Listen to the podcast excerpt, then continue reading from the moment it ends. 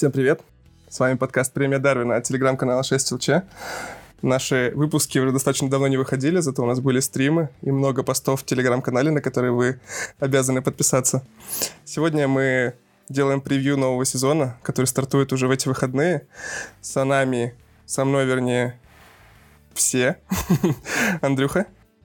Всем привет. Адиль. Привет, привет. И, конечно же, Саня. Всем привет. Всем привет. А мы начинаем. Но прежде чем начать, хотелось бы сказать спасибо всем, кто поддерживает нас на Бусти и на Патреоне. Это очень важно, как всегда, вы это знаете. У нас на Бусти вообще лежит для вас, для новых подписчиков, текст про Ромео Лавиа, который вполне возможно к моменту выхода этого подкаста уже подпишется с Ливерпулем. Так что это очень актуально. Идите, почитайте. Крутой текст. Все, давайте стартовать. Начнем, как всегда, с трансферов. Вернее, не как всегда. Начнем, естественно, с трансферов, потому что лето — это пора трансферов, без них никак.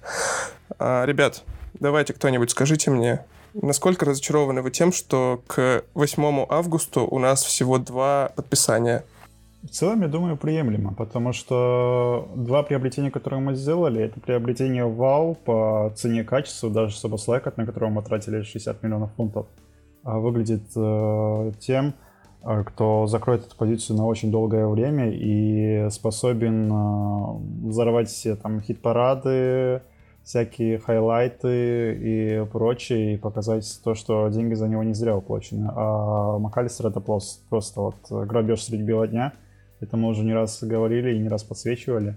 Вот. Что касается двух других проблемных позиций, то трансферное окно, конечно, не закрыто еще хоть сезон вот-вот начнется, но как бы время еще есть, и э, рвать волосы на голове еще рано. Мне вообще кажется, очень простой есть ответ на этот вопрос. Э, нам нужна была перестройка полузащиты, и в прошлом сезоне мы заканчивали сезон тройкой э, Джонс, Хендерсон, Фабиньо, да, нестабильный Фабиньо, поэтому которому были вопросы даже в концовке сезона, просто на фоне всего сезона он смотрелся более-менее нормально. Э, в этом сезоне мы входим в сезон э, гарантированно там с тройкой Макаллистер, Собослаи, и будет это или Джонс на шестерке, или Гакпа на восьмерке, но в любом случае мне кажется, что rebuild полузащиты даже на этом этапе уже состоялся, он не полный, он должен быть дополнен, но так или иначе у нас в полузащите случился качественный апгрейд, ну а на других позициях мы как будто бы не стали слабее. Но все равно кажется, что входить в сезон без опорника это немного опасно. Сань, ты согласен? А, мне кажется, пока что на данный момент это кажется очень рискованным. С другой стороны, мы, мне кажется, эксперты по самым нестандартным рискованным решениям по типу три центральных защитника на весь сезон, входить в сезон без опорника. То есть, в принципе, э, я думаю, нам в этом плане уже не привыкать. Да, действительно, конечно, с другой стороны, это большой риск, потому что э, нет, во-первых, само собой, профильного игрока на эту позицию, но если звезды сойдутся, Генри вспомнит пароль от своей карты, и мы все-таки разживемся хотя бы одним опорником, то в целом эта перестройка полузащиты выглядит уже не так как бы драматично, как кажется на данный момент кому-то. Кстати, хотел вот вопрос вам задать. А, как уже сказано, к 8 августа у нас нет а, опорника в составе. Ни одного, буквально. Байчетич травмирован, и это единственный опорник, который у нас есть вообще. А, очевидно, что сильно затянули. Скорее всего, будет Лавия. И Андрюха, насколько я знаю, надеется еще на одного опорника. У остальных ребят я еще спрошу. Но каким э, должно быть подписание, например, вдобавок к лаве или альтернатива лаве, которая придет вместо нее, него вернее, чтобы вы сказали, блин, ну да, оно типа стоило того, стоило ждать. Андрюх, скажи. Ну, мне кажется, что так или иначе, я повторю свою мысль со стрима, что будет какой-то более зрелый опорник, и здесь, ну, если вообще там по линии придет условно, то я буду более чем доволен, потому что я скептически отношусь к нашим шансам подписать условного Кайседу, но если придет готовый зрелый опорник, который там сможет э, сразу влиться, которому не надо будет там тратить полсезона, чтобы адаптироваться, понять футбол и так далее, и так далее, то я буду абсолютно доволен этим. И я скажу, что там подождать до конца ТО, оно того стоило, зато у нас есть э, опция на сейчас до конца сезона.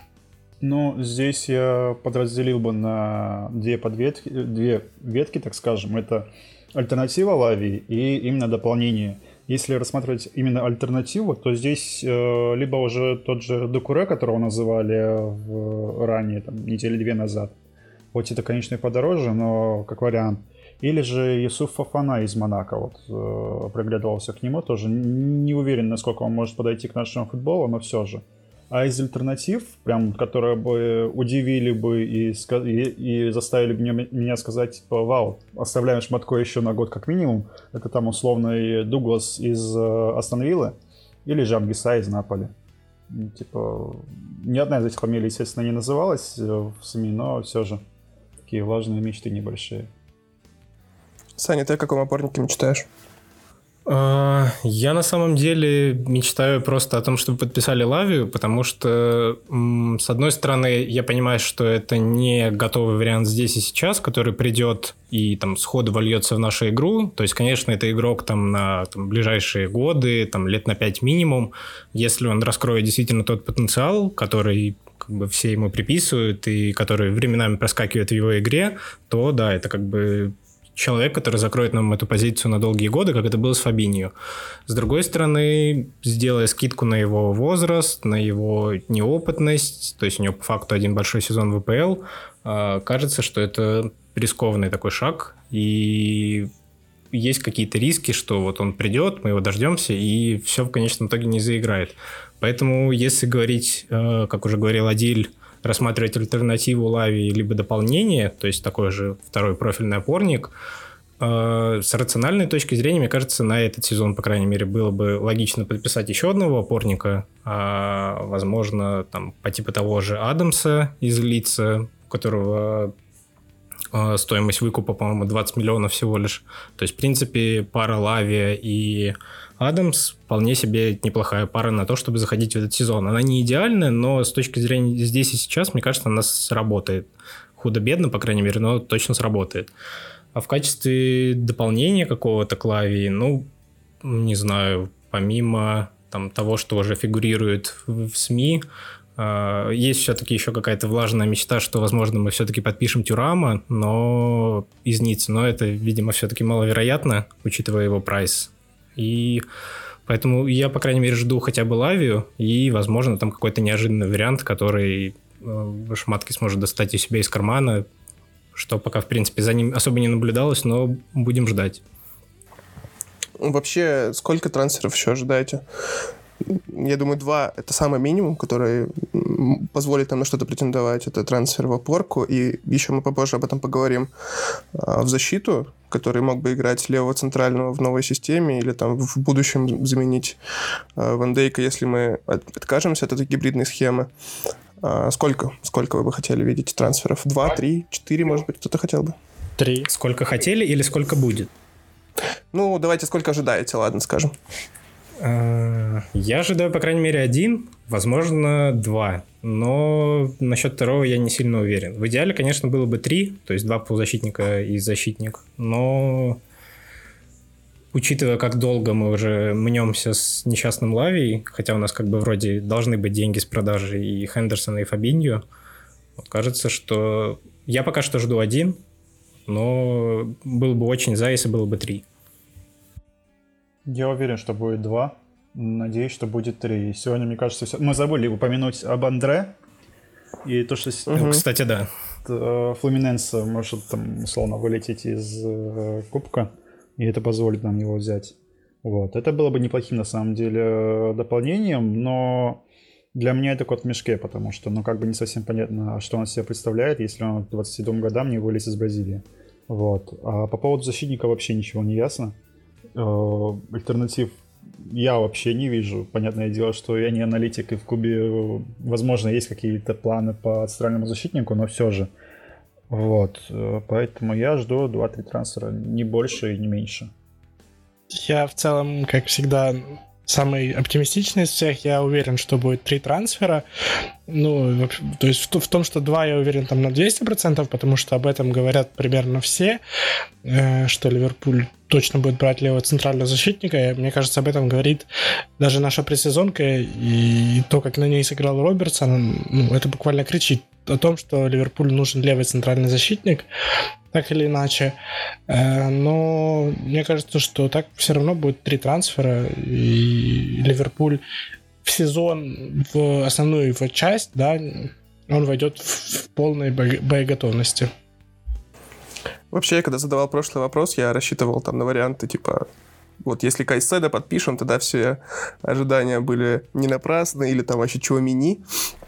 Потому что, ну, честно, для меня вот такое такая затяжка славе и такие, такое долгое ожидание э, может оправдаться только реально каким-то крутым окончанием трансферного окна.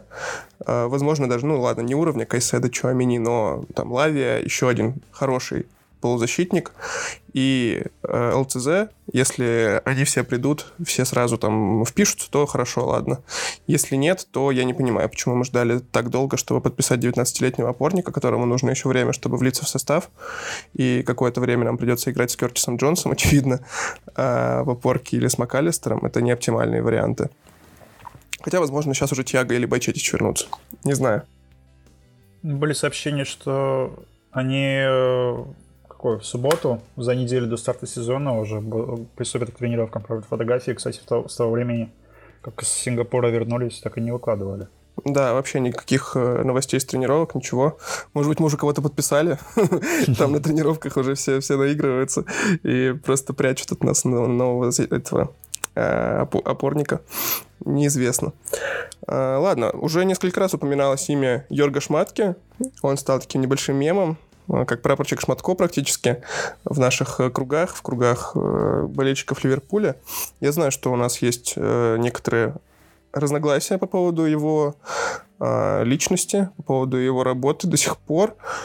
В первую очередь, я так понимаю, это разногласия между Адилем и Андрюхой, поэтому я, ребята, вам передаю слово. Если что, мы с Саней будем дополнять э, и там вставлять свои слова. Пожалуйста. Э, как называется? Fight. Ну, я тогда, пожалуй, начну.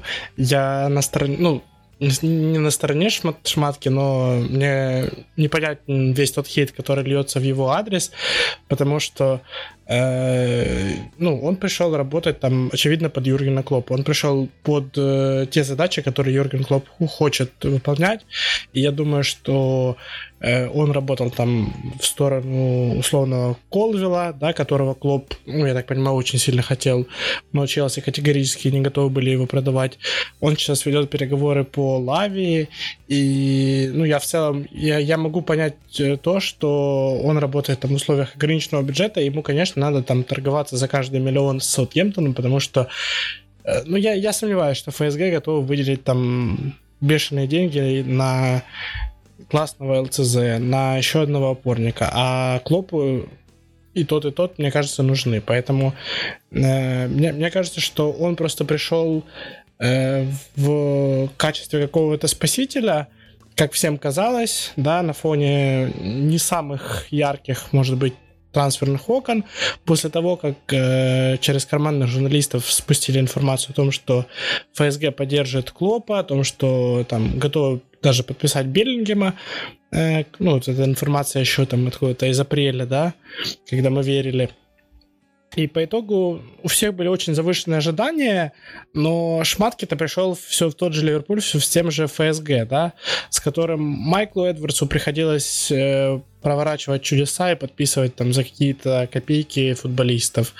Э, Ворд тоже, ну, очень долго подбирал, игроков искал и только потом подписывал там, ну, условные барген сделки, да, как э, с Гакпо или с э, Диасом.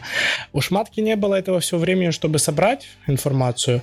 И мне кажется, что он здесь просто, ну, то звено, которое Э, там связывает банально ФСГ и их хотелки с хотелками клубов, и как-то сильно на что-то повлиять он не может. Он работает в условиях рынка, и я не сильно понимаю ну, его критику, потому что, ну, там с точки зрения привлечь игроков, которые хотят к нам э, в Ливерпуль, да, с Абаслаем, он все согласовал, все сделал, и максимально быстро оформил э, между игроком и клубом.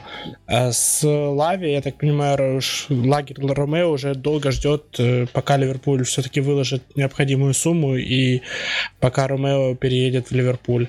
То есть мне кажется, что со своей работой он в целом справился, но будь у него нормальный бюджет, будь у него достаточное количество денег, ну, он бы быстрее все дел- сделки закончил. То есть мне кажется, что хейт к нему не оправдан. Просто знаешь, э, абсолютно про любого спортивного директора можно сказать, вот были бы у него деньги, можно было бы позволить себе побольше игроков. Да, возможно, так и есть, потому что, ну, очевидно. Вот. Э, мои претензии к Шматко и к Ливерпулю в целом в том, что команда в прошлом сезоне летом не взяла ни одного полузащитника. Артур это не полузащитник, это не футболист, не игрок в принципе, как оказалось. А, манекен в лазарете. Вот. И как бы за сезон можно было определить для себя качественные цели, провести по ним работу, там уже Ворду, который на тот момент был спортивным директором, э, грубо говоря, предварительное соглашение, по крайней мере, подписать, там, оговорить и все такое, а уже к лету подойти готовыми. Но нет, почему-то работа не проводилась, а ждала решения Джуда, когда в апреле мы узнали, что он переходит в Реал, и мы отказались от него. Не суть. То есть даже если в апреле, да, в апреле. мы отказались, можно было провести, ну, было достаточно времени, чтобы провести работу. В итоге мы с апреля по август подписали только двух футболистов. Что мы знаем? Э, из цели у нас были э, Кефрен Тюрам, Кане назывался, Ван Девин, Инасио, кто еще был? Ну, Макс Обам, понятно, подписали. Э, недавно Романа написал, что типа, или сказал в подкасте, что Ван Девен и Тюрам оказались для, на, для нас слишком дорогими. При этом все как были воодушевлены тем, что от Вольсбург, связи Шматки и э, возможность по дешевке урвать центрального защитника, но, как оказалось, нет. у него не получилось, я так понимаю, договориться, и мы, в принципе, отказались от него, потому что запрос слишком высокий. То же самое по Тюраму как бы а, как мы, ну, возможно, мы немного избалованы Эдвардсом, потому что Эдвардс работал в тех же условиях, так скажем, ужатого бюджета. Но при этом ему удавалось подписать, подписывать игроков за меньший ценник, нежели ожидалось, так скажем, и э, проводить эти трансферы ну, без хлопот таких, которые проводятся сейчас с Славией. По факту нам сейчас Саутгемптон выставил ценник 50 и сказал, что мы не будем от них э, от от него отходить. Почему-то клуб делает 4 предложения и только после этого удовлетворяет требования, а не делает это со второго, даже с третьего раза. Я просто не помню, не припомню момента, чтобы клуб делал настолько частые беды по одному игроку в течение одного месяца с разницей в 1-2, может быть, 3 миллиона. Ну, как бы вот в конкретной славе для меня показывается, отображается профнепригодность шматки. Ну, я попарирую твои слова, все-таки э, альтернативы Жуду как раз-таки были подписаны до начала предсезонки, как, как хотел этого клуб. Э, другой вопрос, что по ходу предсезонки у нас выпало из команды два игрока, которые, э, ну, очевидно... Не должны были из нее выпадать.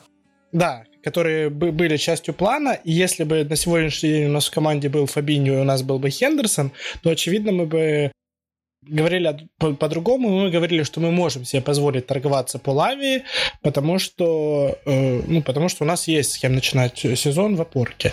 То есть это те непредвиденные обстоятельства, которые, ну, я так подозреваю, не мог предвидеть никто. То есть я думаю, что и Клоп планировал начинать сезон с Хендерсом и с особенно учитывая то, что Хендерсон, да, еще и в Германию полетел на предсезонку, и только оттуда он уже поехал проходить медобследование и переходить э, в Аль-Этифак.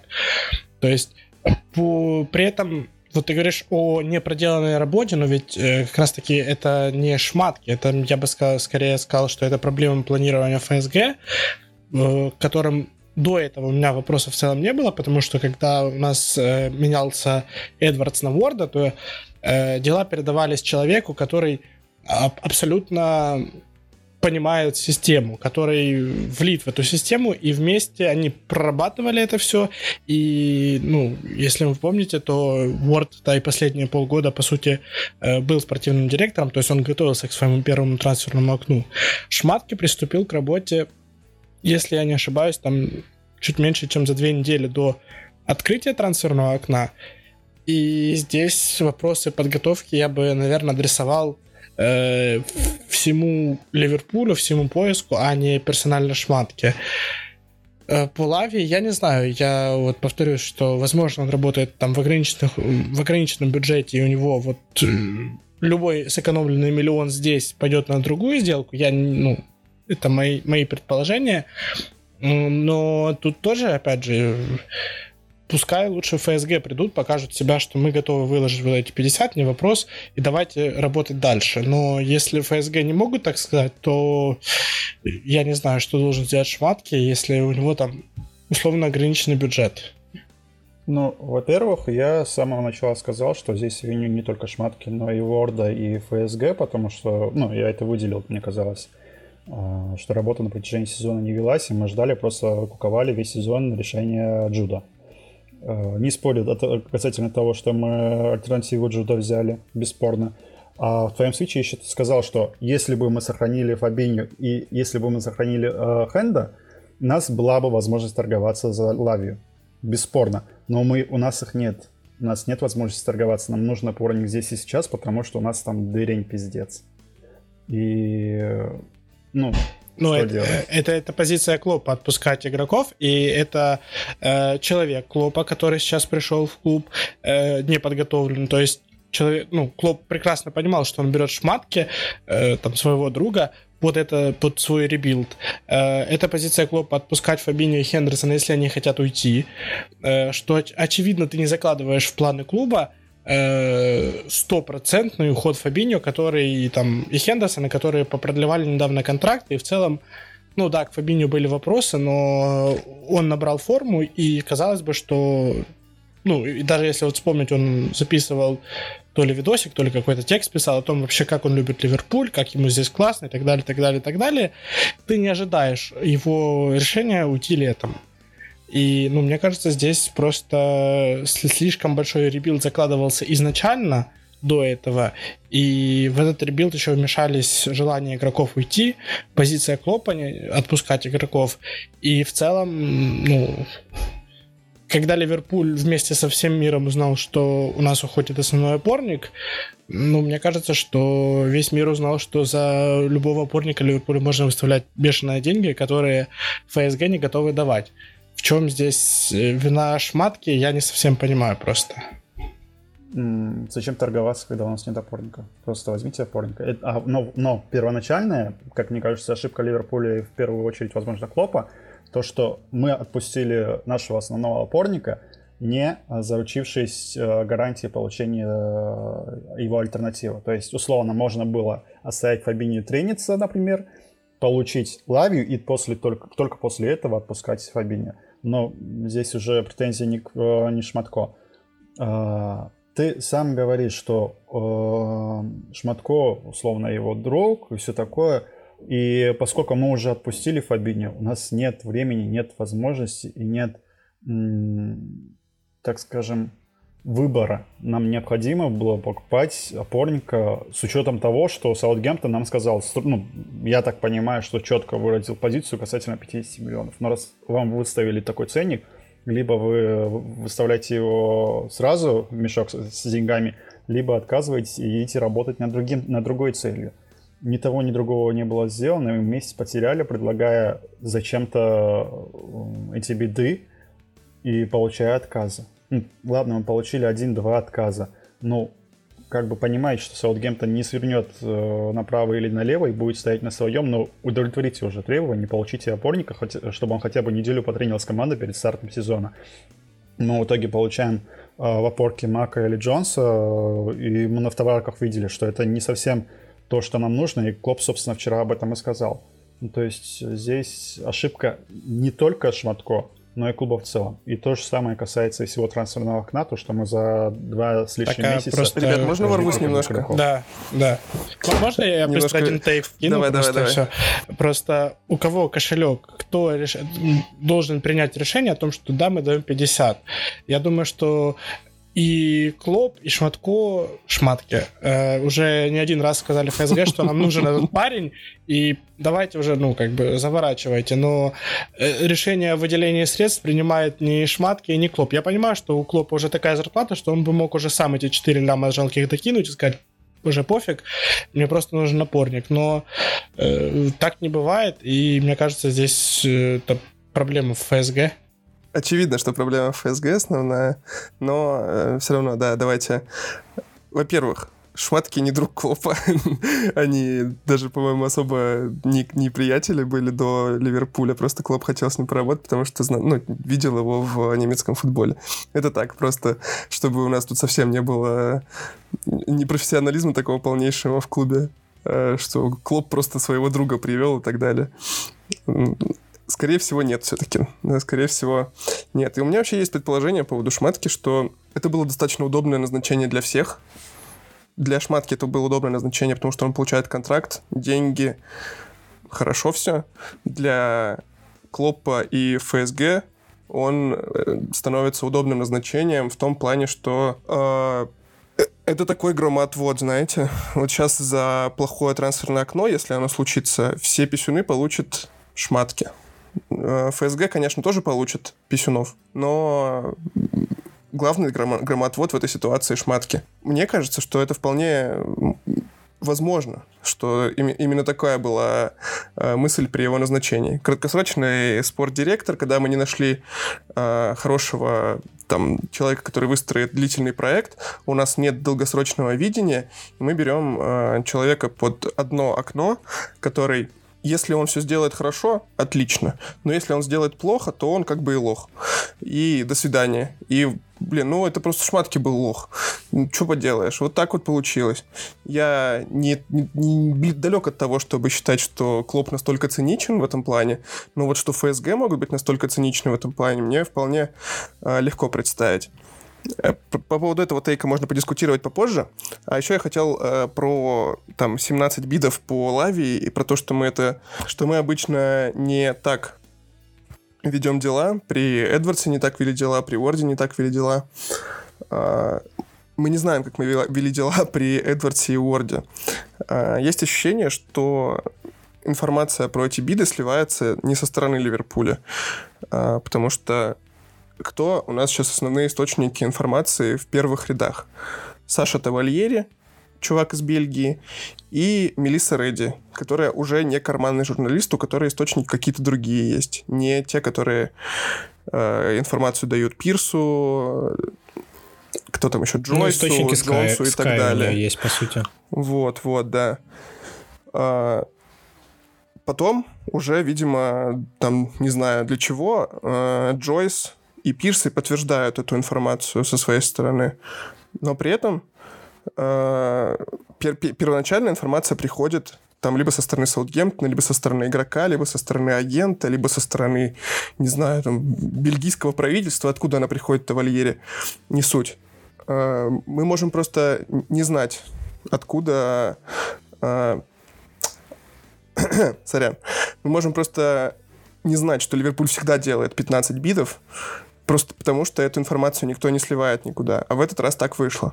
Можем же такое мы предположить?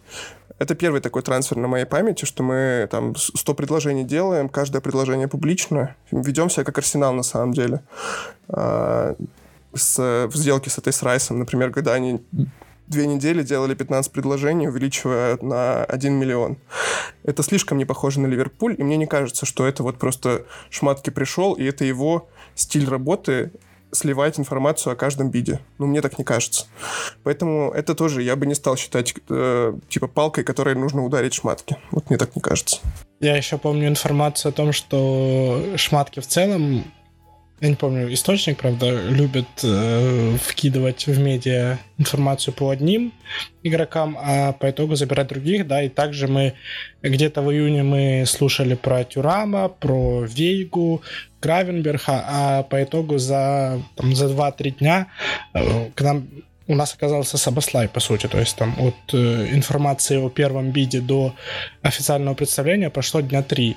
И мне кажется, что в июне мы интересовались Вейгой, э, Гравенбергом, Тюрамом, взяли Соба за три дня по факту. И что нам надо сейчас как бы типа 2-3 игрока, а публично есть инфа какая-то только об одном, то, скорее всего, это говорит о том, что типа работа ведется по всем, а слив идет только с одной стороны, значит, скорее всего, это не Ливерпуль сливает, а просто Лавия или Сау. Это предположение имеет смысл на самом деле. Так что, да. Ребят, вы вот что думаете по поводу того, что Шматки был нанят в качестве козла отпущения? Это просто уже конспирология из меня лезет? Или действительно может такое быть? Слушай, мне кажется, я с тобой соглашусь, потому что, на мой взгляд, здесь не сколько конспирологии, сколько, может быть, несовпадение ожиданий и в плане самого шматки, и в плане клуба. А, то есть, со своей стороны, клуб как позиционировал Шматки, его приход через как бы журналистов, не только клубных, а, то, что он обладает собственной экспертизой, там, знает рынок Германии, знает какие-то по связям а, рынок во Франции, то есть то, что, в принципе, как бы те лиги, которые Ливерпуль, скорее всего, не сильно знает, за исключением АПЛ, вот, и его связи нам пригодятся. А, также нам рассказывали, что Шматки отлично работает с ограниченными бюджетами. Вот посмотрите, в Вольсбурге он буквально там за копейки собирал топовые составы, которые показывали результат. Опять же, с поправкой на финансирование. А сейчас он получает, мол, достаточный бюджет, что, в принципе, было видно по сделке с Абаслаем, потому что, я думаю, столько денег Шматки до этого никогда не видел, когда перечислял. А, но мне кажется, здесь клуб, может быть, слишком поверил в его какую-то экспертизу, потому что Шматки действительно, судя по всему, набрасывал какие-то варианты. Вот, смотрите, есть Тюрам, есть Кане, давайте, может быть, там за Гровенберхом пойдем. Но со своей стороны ФСГ, может быть, не сильно были готовы к таким тратам. То есть, как бы у них, может быть, была условная кубышка в 200 миллионов, которую они на все лето и запланировали. То есть мы тратим эту часть денег, которая там частично, может быть, откладывалась на Джуда, и то, что мы там сможем продать. И здесь удачно подвернулся и Фабиньо, и Хендерсон за вполне себе как бы неплохой прайс.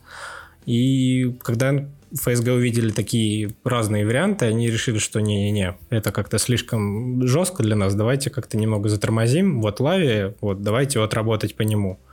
И отчасти, мне кажется, здесь какая-то проблема несовпадений, может быть, ожиданий и, с другой стороны, у болельщиков, которые нацелились на действительно масштабную перестройку.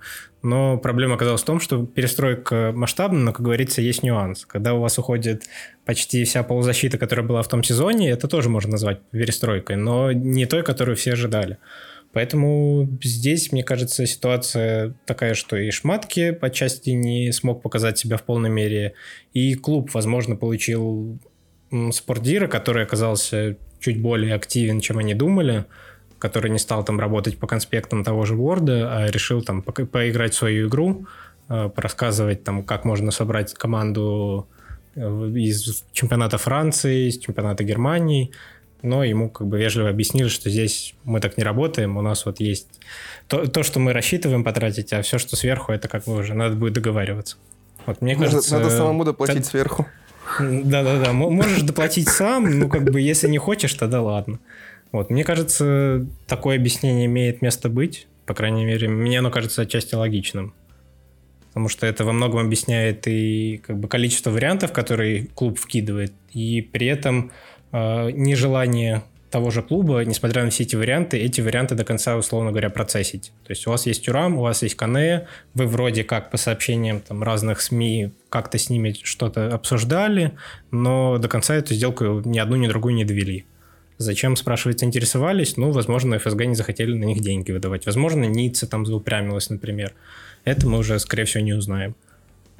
А с Тюрамом вообще была история, я так понимаю, что у Ниццы там владелец пытается купить МЮ, и забил абсолютно на Ниццу болт. А, говорит, ладно, тут живите как-нибудь сами. У них тренера не было до середины июня, э, спортдира не было и так далее. А, желание выручить максимальные деньги за свой самый там продаваемый э, ассет, так сказать, свой самый продаваемый актив, э, понятно. Желание не платить эти деньги тоже в целом понятно, потому что Тюрам хоть и крутой, и по профилю и так далее, но все еще достаточно сырой чувак. Э, особенно учитывая, что в эту зону по факту взяли Сабаслая, который в том же возрасте примерно уже имеет больше опыта. Я бы дополнил, наверное, в том плане, что про Мелиссу Рэдди вроде ты говорил про то, что она не как карман, и то, что Джойс докидывает уже постфактум. А просто как обычно у нас происходило, что если слухи про каких-либо игроков идут, наши карманные журналисты отмалчиваются. Плюс, э, как минимум, последний, инфу про последний бит — Редди и Джойс вкинули одновременно. Я еще удивился, неужели Мелисси спустили информацию из клуба или кто-то слил? Вот мне вот это не совсем стало понятно. И мне кажется, стоит к этому присмотреться. Потому что, может быть, там что-то в этом есть. Ну, возможно. Я, если честно, за этой сагой не так пристально слежу, как вы, так что тут можете меня поправлять. Э, мне я кажется, здесь... извини, что перебью. Давай, давай. Э, информация может быть из разных источников, потому что я, когда делал, условно говоря, об этом пост, я заметил, что и Мелисса называет цифры, и Джойс пишет о них же. Но разница буквально там в миллион. При этом и она пишет о том, что это сумма, условно говоря, с э, бонусами. И Джойс говорит о том, что вот эта сумма окончательная, там 45 он называл, она включает в себя бонус. Мелисса пишет, что нет, сумма 46, но бонусы то ли включают, то ли нет, то есть там непонятно. Возможно, как бы и у Джойса есть источники из Times, которые как бы имеют связи и Мелиса со своей стороны там через Skype пробивает какую-то информацию и пытается как-то тоже на ней, условно говоря, вкидывать. Но ее активность была действительно странной, потому что она буквально молчала, не знаю, сколько там Пару в Твиттере. Ну, пару недель точно, мне кажется, не было каких-то новостей, там, за исключением каких-то там совсем громких историй. А потом она внезапно, буквально там в 2-3 дня, начала вкидывать тоже информацию о Лавии, причем там информацию с конкретными цифрами, с конкретными бидами, что вот бит отправлен, бит отклонен, ожидаем новый, и все такое. Выглядит действительно странно, и мне кажется, что в этот трансфер замешано уже слишком много как бы и сторон и слишком много журналистов, каждый из которых пытается хайпиться, поэтому будем надеяться, что эту сделку закроют как можно скорее, и все вздохнут спокойно и в Ливерпуле, я уверен, и в Саутгемптоне, и фанат наконец-то порадуется, что у нас хоть какой-то опорник появился в команде. Как, кстати, думаете, закроем сделку до начала сезона? Я думаю, да. Я тоже думаю, что да. Я думаю, Вопрос, до выхода правда, подкаста с... уже как... будет закрыта сделка, если честно. Да. Вопрос, как быстро он сможет сыграть просто. Скорее всего, ко второму туру только. И то я не уверен, что в основе. Да, да, да. В этом основная проблема с тем, что все так растянулось. Ладно, давайте переходить к ожиданиям от сезона. И любой вопрос об ожиданиях от сезона был бы неполным без вопроса, как мы вообще будем играть. Всю предсезонку мы наигрывали нашу новую гибридную схему, о которой у нас есть великолепный пост на спорте. А, статья, вернее. Заходите, читайте. Прекрасный текст. Я его недавно перечитывал. Отлично. Он даже не состарился за эти несколько месяцев. Все, все еще актуально в целом. А, вот. Играли мы все эти матчи по ней. Там были такие эксперименты, как инвертированный Конор Брэдли, инвертированный Костас Цимикас, а, Кертис Джонс в паре с э, Трентом в опорке, МакАлистер в паре с Трентом в опорке, Гакпу в полузащите и так далее. Все нацелено было на успех этой системы. Вчера после матча с Дармштадтом, в котором нас опять вскрывали простейшими забросами за спину, Клоп выходит и говорит, нам нужно найти новую схему под, под матч с Челси. А, кто-нибудь понимает, что происходит, что это за хаос? Ну, я сегодня читал в Твиттере такой тейк, что, возможно, просто вот этот матч с Челси, где и Челси довольно-таки нестабильная команда, и ну, можно с ними сыграть вот так вот там по другой схеме. Э, дальше там Бормут, который тоже ну, далеко не самый сильный оппонент. И как будто бы Клоп может продлить свою предсезонку в плане там наигрывания вот этой новой системы э, до матча с Ньюкаслом, а в этих матчах обойтись более понятными для большинства игроков э, какими-то наработками. Вот мне кажется так предполагаешь, что мы войдем в сезон с 4-3-3 или вариациями 4-3-3? Ну, учитывая слова Клопа, мне кажется, что это не будет 3-2-2-3 э, как минимум. То есть мне кажется, что это будет там 4-3-3, либо 4-2-3-1. Ну, что-то, что Клоп с этими игроками, с большинством этих игроков пробовал, и что-то там, что получалось. То есть, возможно, это там будет какая-то история, как... Э, помните, мы играли второй тайм с Бормутом в проигранном матче, и потом мы вышли так с Реалом, да, когда мы вышли вроде 4-3-3, но Коди Гакпо у нас играл восьмерку, и он то поднимался, то опускался в полузащиту, то поднимался туда куда-то ближе к атаке. То есть, возможно, что-то такое. А мне вообще кажется, что наш текущий подбор игроков без опорника в составе очень подходит для 4-2-3-1. А, четверка защитников, понятно, Робертсон, Ван Дейк, Канате, а, Трент. А, потом двойка глубоко посаженных полузащитников это могли быть МакАлистер и Джонс, или, э, ну да, МакАлистер и Джонс, наверное. А на десятке Эллиот, ой, Эллиот, Сабаслай. ну или Эллиот, ну, скорее всего, Сабаслай, конечно. И все это как бы идеально работает. Впереди просто тройка классическая. Но, возможно, в этой тройке бы был нужен э, Нунис, только единственное на девятке, а не э, Гакпо, но не знаю.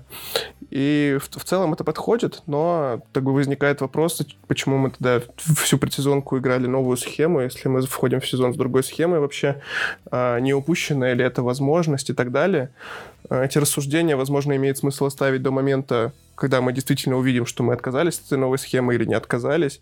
Потому что пока что все наши раз размышления основаны только на одной цитате Клопа. Возможно, он вообще это вбросил по приколу, чтобы почти напугать. А, мы это там никогда не узнаем. Я более... Давай, давай, давай. Да. Говори, говори. А, я хотел сказать, что возможно, клуб решил отложить введение новой схемы не до там, третьего тура, как Андрюха предположил, а вообще до момента, пока будет возможность у новых трансферов, когда они подъедут э, потренироваться достаточное количество времени и понять, что нужно. Потому что, э, ну вот смотрите, допустим, приедет Лави, приедет какой-нибудь новый э, защитник э, и, ну, еще один полузащитник, допустим, или просто там Лави и защитник. Э, очевидно, что 4-3-3 или там 4.2.3.1, это более базовая схема, у нее более базовые инструкции, более простые для понимания любого игрока и так далее, чем хитромудрая гибридная схема с двумя выдвинутыми восьмерками, с Трентом, у которого позиции вообще нет определенной на поле и так далее. А, возможно, ему нужно, чтобы Лавия, допустим, сразу же вошел в игру, и для этого проще использовать 4-3-3, чем э, новую гибридную схему. Вы как думаете на, на этот счет? Ну, я как раз хотел спросить, а Лавиа он играл только в формации с одним опорником? Или у него был Мне кажется, из... он вообще играл в формации с двумя опорниками в Саутгемптоне, насколько я знаю. Я не уверен, но мне кажется, что да, я где-то читал, по-моему, об этом. Ну, не с двумя опорниками, с двумя... типа, а вот этот double pivot, знаете, типа. Угу. Да. Просто если с двумя, то как раз-таки этот вопрос, он с, э, отвечается как раз-таки тем, что у Лави есть опыт. И он вполне может э, играть при такой расстановке. Ну, просто тогда мы возвращаемся к вопросу о том, что если мы будем играть с этой гибридной схемой, э, где тренд будет занимать там привычную роль, Лавия будет как бы в паре с ним играть на опорнике, у нас в этой схеме все равно остается слабое звено в виде бедного Робертсона на центральном защитнике, который ну, мне кажется, все уже поняли за эту предсезонку, что он ну, просто не вытягивает эту роль. Как бы Робертсон не старался, как бы не потел, ну, как бы авось он и не там. Я думаю, что вполне вероятно то, что, как говорит Антон, а, мы будем играть либо 4-3-3, либо 4-2-3-1, а, а в каких-то переходных фазах схема будет как-то изменяться, либо под а, владение, либо под как бы замены, и в этом плане можно как бы экспериментировать, условно говоря, не на постоянной основе, то есть там мы не будем полный тайм и играть там в гибридной схеме, а какими-то моментами, когда надо там поджать соперника, либо потянуть время, какие-то там переходные фазы можно попробовать. Но мне кажется, что более вероятно, что когда все трансферы наконец-то подъедут, э, Клопу будет возможность с ними как-то поэкспериментировать, понаигрывать только э, на ближайшей международной паузе, которая, скорее всего, как всегда, будет в сентябре.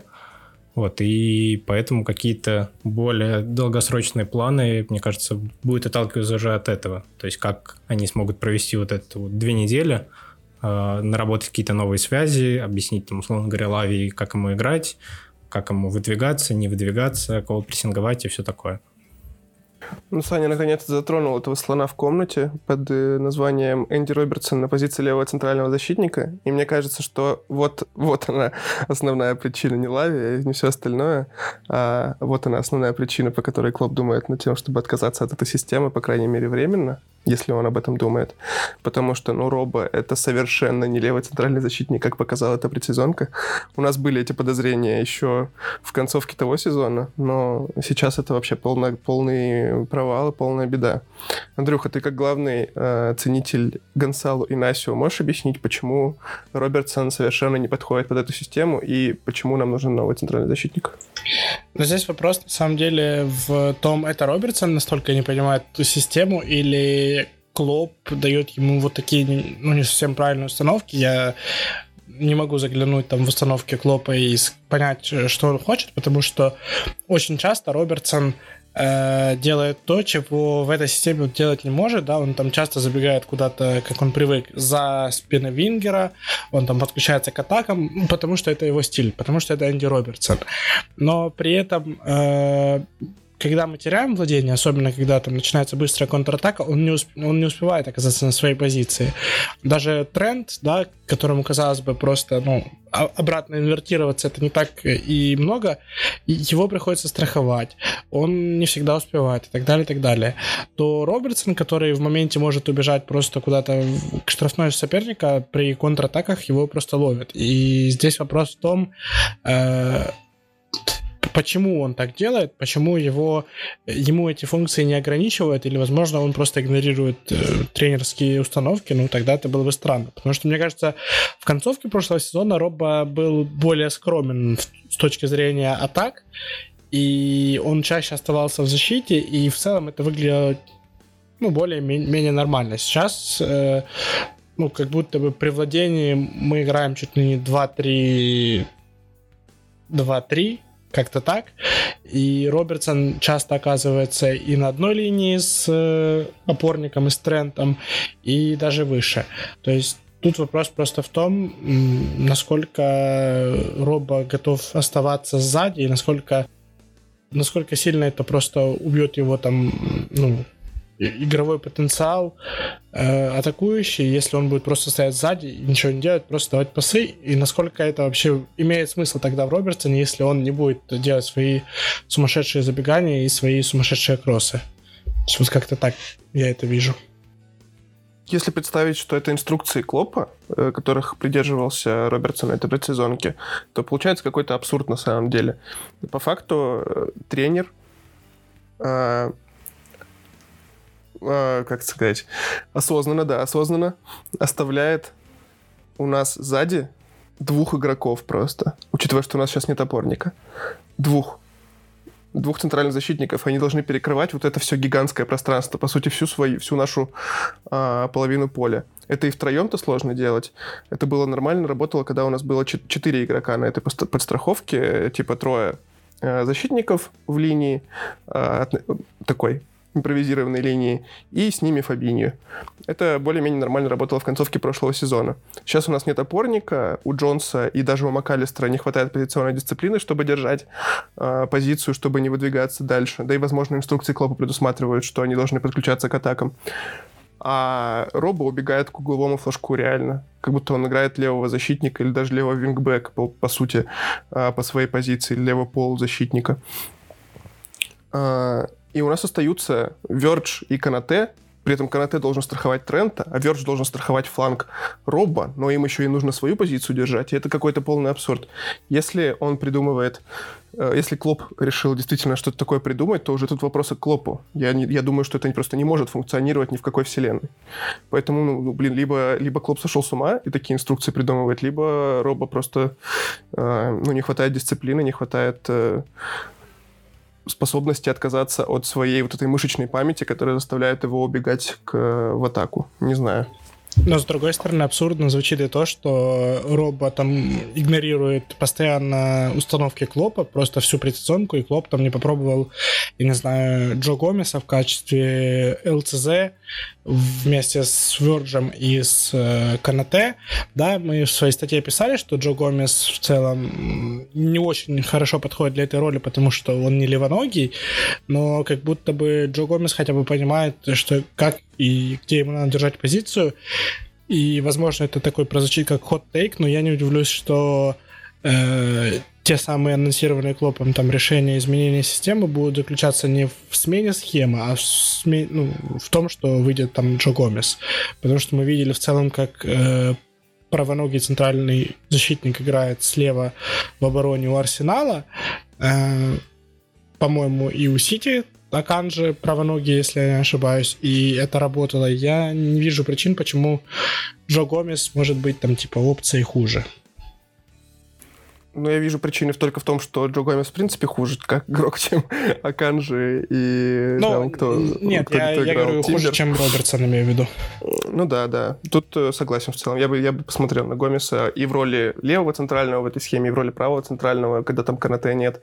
Но Клоп почему-то настаивает на том, что право центрального в отсутствии Канате должен играть Матип, который вообще туда не, никак не... Как это это как квадратную фигурку пихать в круглую дырку, так это называется, в, в, игрушку детскую.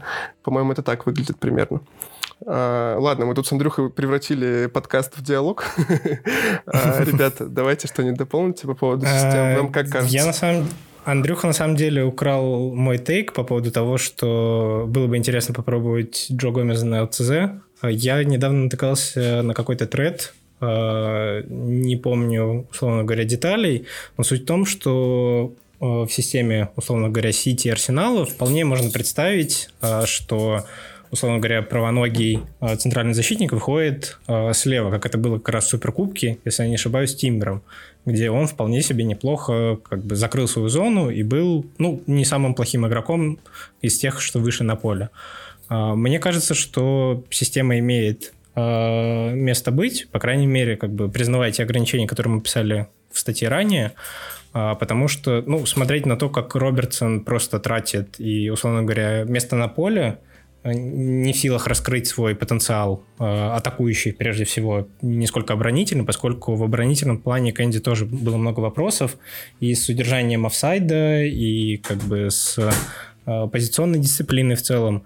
Поэтому вариант, как бы, при котором у нас Робертсон может играть в такой системе, э, не знаю, мне кажется, очень какой-то проблематичный и не стоящий того. То есть это и переучивать либо э, самого Робертсона, либо перестраивать систему. По-моему, проще как бы либо убирать Робертсона из нее и как бы играть в ту гибридную роль, но тогда нам нужен центральный защитник, хотя бы Джо Гомес, условно говоря, на этой позиции либо, ну, тогда просто либо не париться и играть привычные схемы, где Трент играет высоко, Робертсон играет высоко, и как бы, ну, все классно, круто.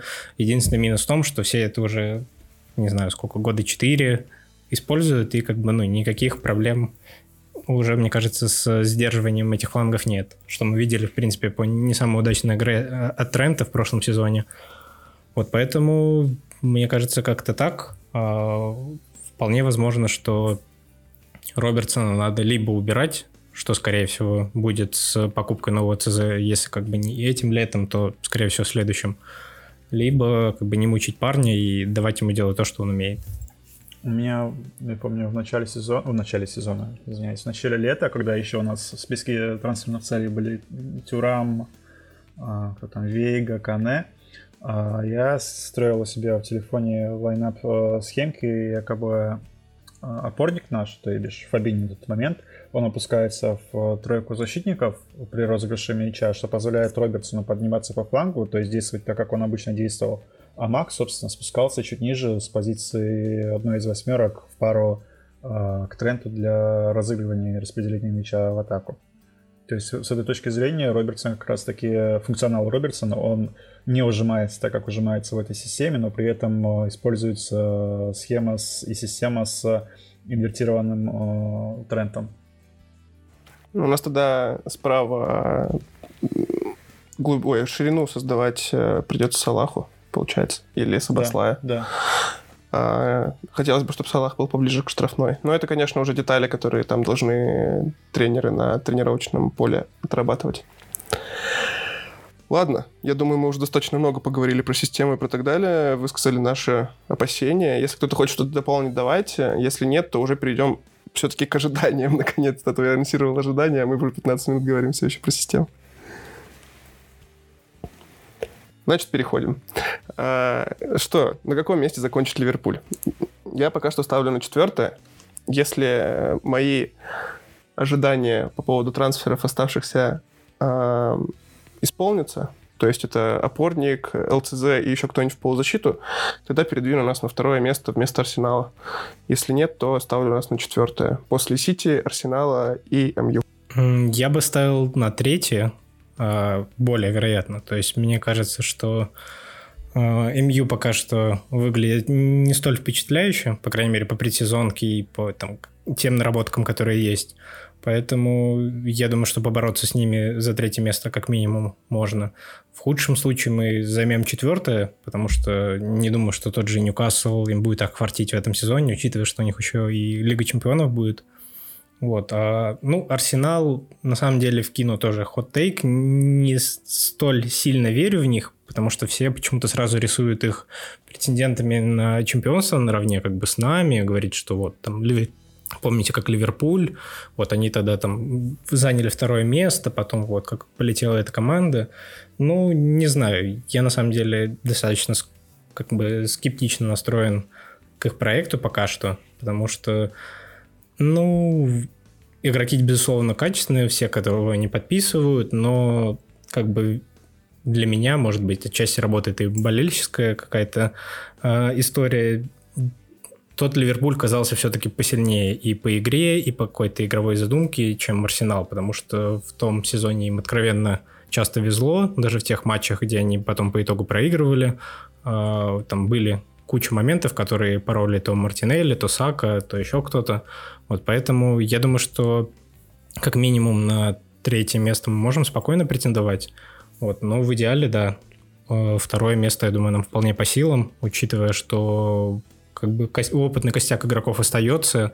Есть ряд молодых игроков новых, которые будут дирижировать игрой там в полузащите. В атаке у нас работает, судя по предсезонке, все идеально. Вот если все игроки, которых мы хотим подписать, подъедут, то на бумаге мы как бы выглядим явно не хуже, чем все другие конкуренты, за исключением Сити, потому что Сити — это Сити. Я скажу, что мы будем на третьем месте. Э, я как бы думаю, что Арсенал и Сити все-таки в прошлом сезоне были на уровень выше, и мне кажется, там даже если все мои ожидания там условной по линии на и Лаве случатся до конца этого трансферного окна, то мне кажется, что тот прогресс, который сделал Арсенал и который сделал Сити за счет трансферного окна, мне кажется, он просто не позволил нам приблизиться к ним. И мне кажется, что все-таки Ливерпуль пока не готов к чемпионской борьбе, потому что, ну, в любом случае будет какая-то обкатка, будут какие-то провалы в первых турах.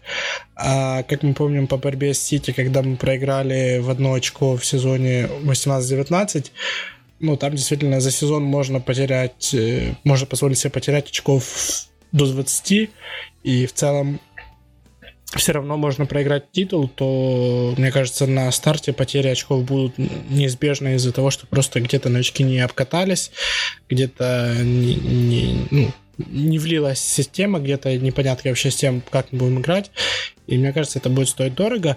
Но тот факт, что Ливерпуль даже в прошлом провалившем сезоне в целом едва не обошел Сити и Ньюкасл, ну, меня наталкивает на мысль, что стабильный Ливерпуль должен там набрать каких-то очков 80, которых будет достаточно для третьего места. А я почему-то уверен, что этот сезон не станет тем сезоном, когда команда набирает 85 плюс очков. А я не вижу в Сити той команды, которая представляет из себя махину, потому что у них ушли Морес Гюнда, могут уйти Леопорт э, Канцела, вроде как это чуть ли не решенные вопросы. Под вопросом э, Бернарду Силова, который там якобы рвется в Барселону и все такое.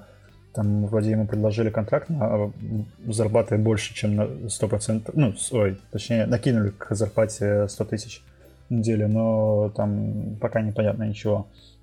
А приобрели они только Йошка да Ковачича. То есть у них в нападении случись какая-либо травма, то возникнут некоторые проблемы, потому что нет такой глубины. В защите у них 8 игроков, плюс-минус равнозначные, равноценные, которые смогут друг друга подвинить без каких-либо проблем, а в нападении я этого не вижу. А Арсенал — это Арсенал, просто потому что, ну, это не тот Ливерпуль, опять же, вот как Саня сказал, который был несколько сезонов назад, и те разговоры об Арсенале можно привести к примеру о том, что люди сравнивают Саку с Праймовым Салахом. Но люди, серьезно, как это можно вообще в принципе допускать? Это просто, ну, небо и земля, мне кажется, любой э, плюс-минус адекватный человек, разбирающийся в футболе, это подтвердит. Вот, собственно, что касается ожиданий Ливерпуля, то я вполне допускаю, что в случае, опять-таки, если, если э, Ливерпуль э, проведет последний месяц трансферной политики верно, то есть приобретет Лавию, приобретет ЛЦЗ и там условно полузащитника в ротацию, мы сможем в какой-то момент ворваться в конкурентную среду и э, хоть, ну, э, так скажем, потрепать нервы конкурентам. Вот. Э, прямо сейчас я бы ставил нас на третье место, а по поводу чемпионства, ну, не знаю. Просто не знаю. А ты как думаешь, Сити не будет подписывать замену Морезу? Я видел инфу про Алиса, но вроде как на него фаворит Челси. И видел инфу про Доку. Но буквально несколько месяцев назад читал материал о том, что Док, он ну, еще далековато до топ-клуба, хотя его к нам отправляли еще в 2020-2021 году. Типа потенциально идеальная замена Мане. Но как бы годы идут, а люди все еще пишут, что он не готов для топа. То есть, ну, информация о том, кого они могут приобрести, до сих пор как бы нет, поэтому ну, не знаю. По Ализе, кстати, интересная ситуация. Сейчас небольшое такое лирическое отступление. У него там что-то около 35 миллионов отступные. Я так понимаю, что по этой цене много кто интересуется. И может случиться ситуация, в которой он сам будет выбирать, а, в какой из клубов, активировавших эту клаусулу, ему переходить.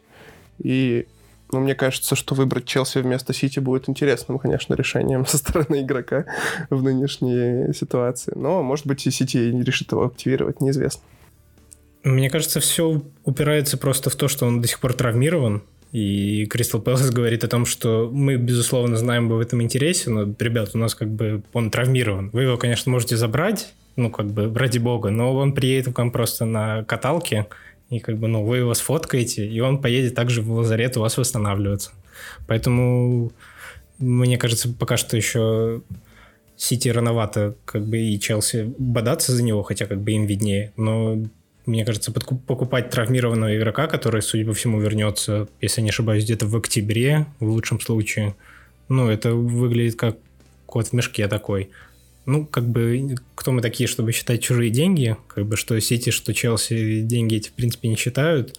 Поэтому, как бы, их право это как был мем у нас с э, Virgin Break-Evens, вот это то же самое. Virgin Chelsea. Тратите 35 миллионов за травмированного игрока. Чет 6 ЛЧ. Не тратить нисколько на опорника. Чат 6 этот, Ливерпуля будет бодаться за Лавию за каждый миллион, да, да. просто и требовать еще заплатить им. Да. По поводу выбора между Сити и Челси. Э, Алиса воспитанник Челси. И того же Блейн Квинс в канале была инфа о том, что он э, дает предпочтение именно Челси, собственно, поэтому отсюда, ну, выводы эти сделаны.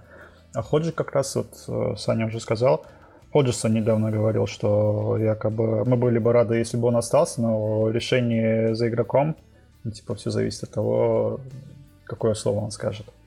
Я думал, он воспитанник КПР, он же оттуда переходил в Кристал Пэлас. Поэтому я думал, что он это ну ладно, ничего страшного. Тогда у него хотя бы есть какое-то основание, то, чтобы выбрать Челси вместо Сити. Хотя все равно это глупо. А, да. Что хотел сказать я еще? Забыл. А, что, давайте поговорим про АПЛ. хотел отдать должное Арсеналу. Они молодцы, что усиливаются в своем пиковом состоянии. Это здорово. Это то, как нужно вести дела. Ну, здорово для них. Для нас не очень здорово. Было бы лучше, если бы они продали Саку, Эдегора и купили Бинтеки. Но для них здорово. Они там тратят деньги, покупают хороших игроков. Хотя насчет э, Хаверца я пока не уверен. А, и это просто... У меня есть боль в сердце затаенная, на, на контрасте с которой это все выглядит очень э, хорошо для них.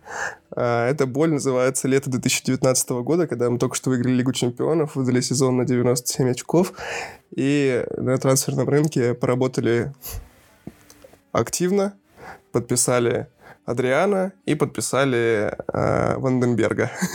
и все. Э, контраргумент есть очень хороший в том, что мы выиграли лигу с 99 очками в следующем сезоне.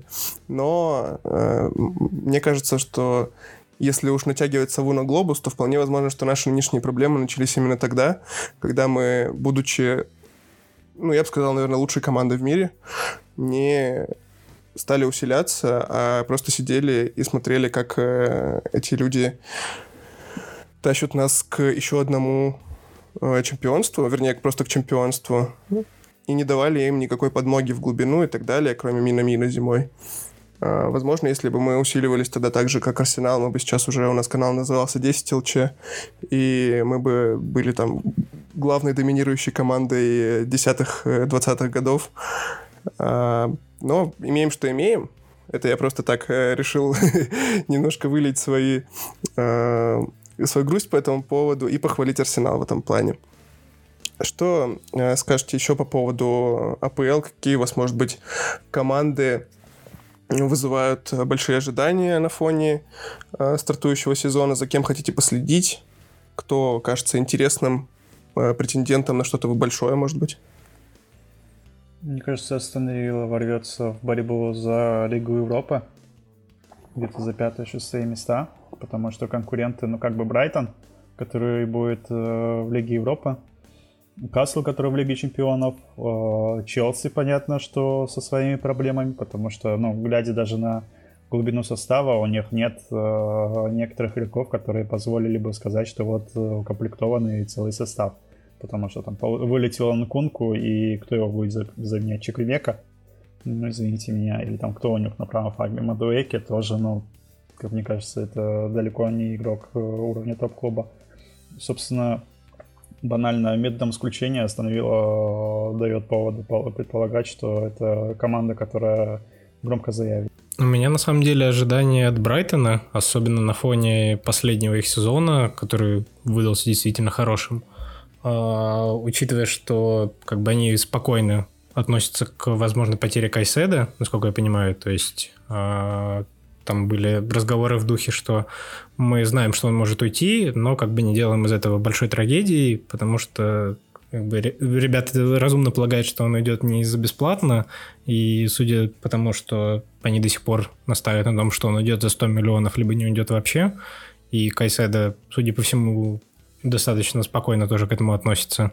По крайней мере, публично нет каких-то истерик, как было летом, ой, не летом, прошлой зимой, когда он писал посты, где очень рассказал, как он хочет, хочет поиграть в большом клубе, заработать кучу денег для своей семьи и все такое.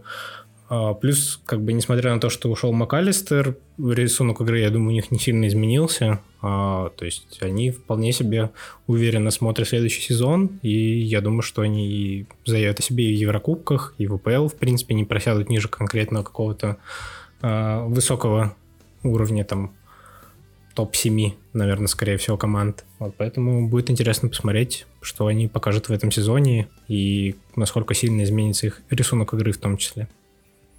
Я тогда, во-первых, скажу свою команду, которая вот это вот Wants to Watch. Э, мне очень интересно посмотреть за Бернли, потому что это новый Бернли, это тот Бернли, от, от ну, который мы не видели. Э, я очень хорошо помню, как в прошлом сезоне э, Берн открывали сезон АПЛ, ну, не АПЛ, точнее, а вообще английского футбола матчем в чемпионшипе, и я включил тогда, и я был удивлен тем, что Бернли настолько не в стиле Бернли играют, настолько они там, там за лето перестроили команду, э, ну и компании как раз это сделал, и мне очень интересно глянуть на них вот сейчас. Они сделали там несколько точечных усилений, в частности, вот э, Берги с Шеффилда, которого вечно отправляли в Ливерпуль. Но в году, когда Ливерпулю действительно нужен опорник, э, Берги уходит в другую команду, как бы это иронично не было.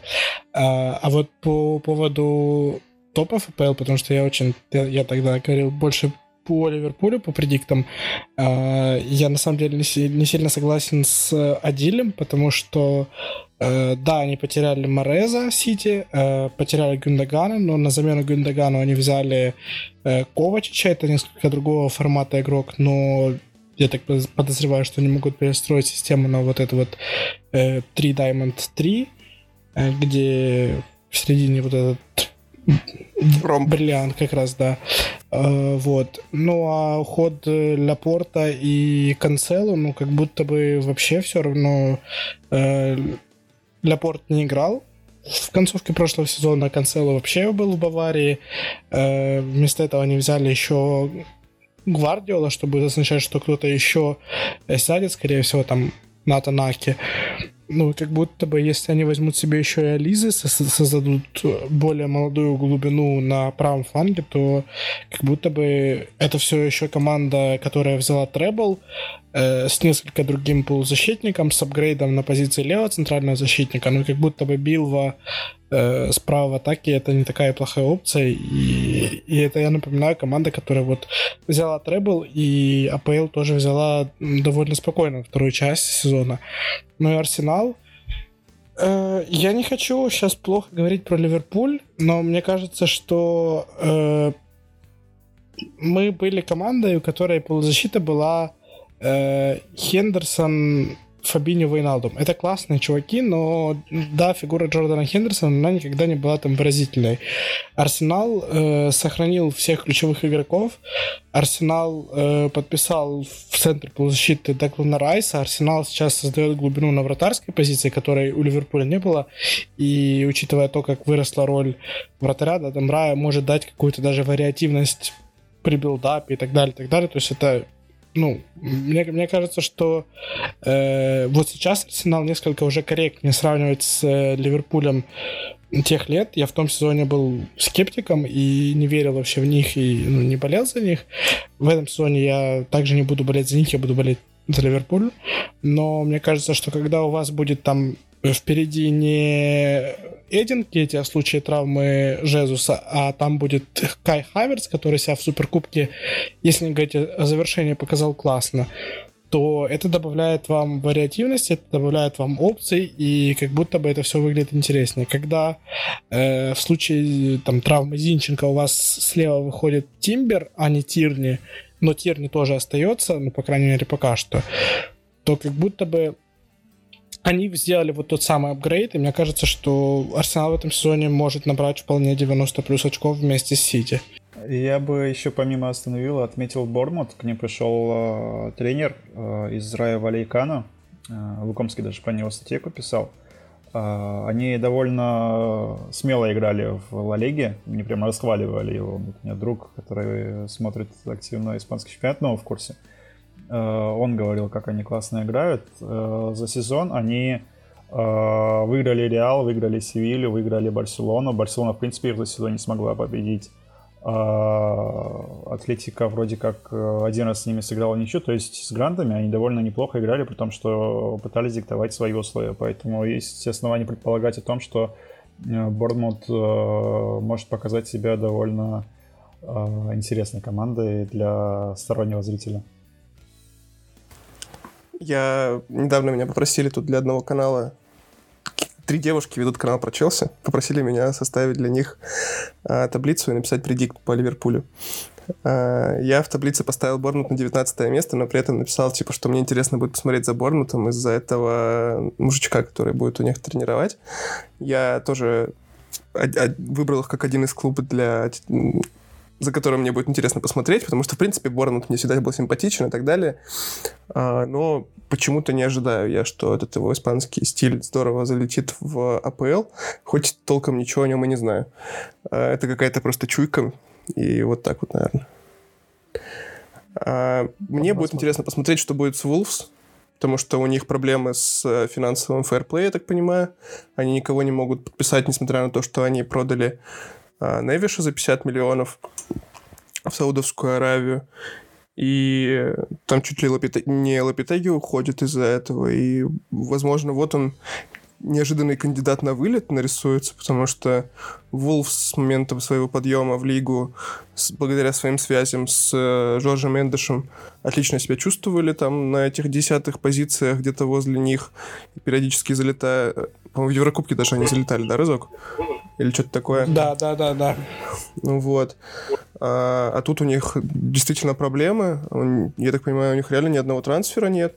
И интересно будет посмотреть, как они с этим справятся, особенно если действительно Лапитеги уйдет и на его место придет Гэри Ванил. А, ему мы будем желать успехов, но Вулфс могут быть в таких проблемах по уши, так сказать. А, в целом, с АПЛ, наверное, на этом все. Или у вас еще есть какие-нибудь интересные варианты? Давайте я вкину главный тейк, ради которого мы, в принципе, сегодня собрались. Давай. А, Шон Дайч сможет исполнить историю и, наконец, дать несчастному Эвертону вылететь из АПЛ. в прошлом сезоне в прошлом сезоне у него почти получилось, но там, видимо, что-то на небесах решили, что слишком рано. Да, давай я сделаю тогда такой тизер. Э, мы сейчас готовим материал, э, вот, который в котором мы будем предиктить сезон Ливерпуля и сезон АПЛ. И вот что мы думаем про то, вылетит ли Эвертон, вот прочитайте обязательно вот там. О, во, вот это хороший, хороший тейк. Гениальная подвязка просто, да, читайте. Статья выйдет, мне кажется, раньше подкаста. Если статья выйдет раньше подкаста, найдете ее в описании снизу. Факт. Давайте будем потихоньку закругляться, но перед тем, как мы будем заканчивать, у нас есть традиционный блиц от Андрюхи. Он теперь у нас блицмастер в подкасте. Это здорово, так что передаю тебе слово. Э, да, э, давайте, я не знаю, в каком-то порядке в одном вы будете отвечать. Допустим, Адиль, Антоха, Саня. Э, первый вопрос. Э, кто из игроков Ливерпуля больше всех удивит вот с, с, э, ожидание реальность? Бандок. Односложно отвечать или разворачивать? Да, да, односложно можно, это же Блиц. Бандок. Хм. Джо Гомес. Ого. Сильный, сильный ход. А, я выберу Дарвина Нуниса.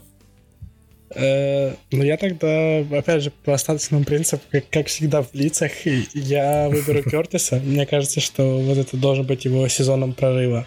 10 а, 10. А кто разочарует больше всех из игроков Ливерпуля? Роба. Матип. А повторяться можно? Наверное, да. Я тогда выберу тоже Матипа. Я сейчас сделаю ход тейк, но при сезонке у меня пока что очень такие двоякие ощущения от этого игрока. Э, я назову Луиса Диаса. Мне кажется, что у меня личные ожидания от него слишком высокие, и реальность окажется чуть-чуть более простой, и, ну, типа, он... Он будет классным, более, но... более приземленный. Да, да, да. Э, хорошо. Кто первый забьет гол? Доминик Сабаслай или Алексис МакАлистер? Соба. Я думаю, МакАлистер. Я думаю, Сабаслай. Я вчера смотрел, как МакАлистер пару раз э, пытался вот, вот, пробить, да, и тоже... мне, мне кажется, что Мака это вот тот парень, который э, забьет. Э, хорошо. Мне, мне, сейчас, подожди секундочку. Мне показалось, да. что Себаслай пока что очень... Про новичков, кстати, совсем не поговорили, ну ладно, не так важно, мы про них говорили на стриме. А, Сабаслай, мне кажется, достаточно не рискует пока что во владении, как будто он немножко так э, очкует чуть-чуть в новой команде, находясь, лишнего брака сделать и так далее. У МакАлистера вот есть ощущение такое Роллс-Ройса, знаете, как Ван когда пришел к нам в первый раз, ну, просто пришел к нам в 2018 в 2018 году, когда пришел, и мы узнали, каким может быть э, центральный защитник. Вот э, мне кажется, что МакАлистер немножко переопределит в нашем сознании то, каким может быть центральный пол защитника, в том числе забьет гол издали во втором туре. Ну, после Хендерсона как бы не так сложно переопределять. Факт. Поэтому, да. А победитель Лиги Чемпионов. Очень просто все решать, потому что Ливерпуля нет в этом розыгрыше, и сразу очень просто прикидывать. Не надо искать отмазки, почему не Ливерпуль. Реал Мадрид. Манчестер Сити, к сожалению. Я надеюсь, что это будет не они, но, скорее всего, Манчестер Сити. Да, это я тоже ставлю на Сити, мне кажется, что они. А, куда зайдет в Лиге Чемпионов Арсенал, который, ну вот, вот вам фан-факт, но с момента дебюта Мухаммеда Салаха в Ливерпуле Арсенал в Лиге Чемпионов не играл, а Салах как бы уже начинает свой седьмой сезон в футболке красных. Одна четвертая. В 1-8 на Баварию выйдут и вылетят. Я думаю, тоже 1-8, скорее всего, их потолок будет в этот раз. Я думаю, что они в целом могут выиграть группу, но я думаю, даже одна вторая, хорошо, чтобы просто не повторяться с вами. Э, Антоха немножко проспойлерил э, вопрос следующий. Вылетит ли Арсенал от Баварии? Главная интрига Лиги Чемпионов. В 1-4 вылетит, потому что обе команды займут первое место в группе. Я, кстати, не очень верю, что Арсенал займет первое место в группе почему-то. Э, они же, а, да, они же не с первой корзины э, в жеребьевку входят. Нет, нет, нет. Ну вот я думаю, что это может быть что-то в духе Ливерпуля в 17-18 или в 18-19, когда мы э, там с ПСЖ играли в группе и так далее.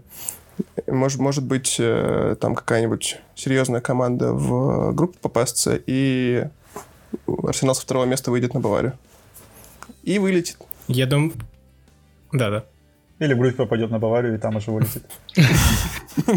Я думаю, они просто, да, не встретятся, скорее всего, но Арсенал так или иначе вылетит в 1-8, поэтому не столь большая разница для них. Да я вот солидарен с Аней, мне кажется, там найдут, найдутся обидчики для Баварии и для Арсенала, но между собой они не сыграют.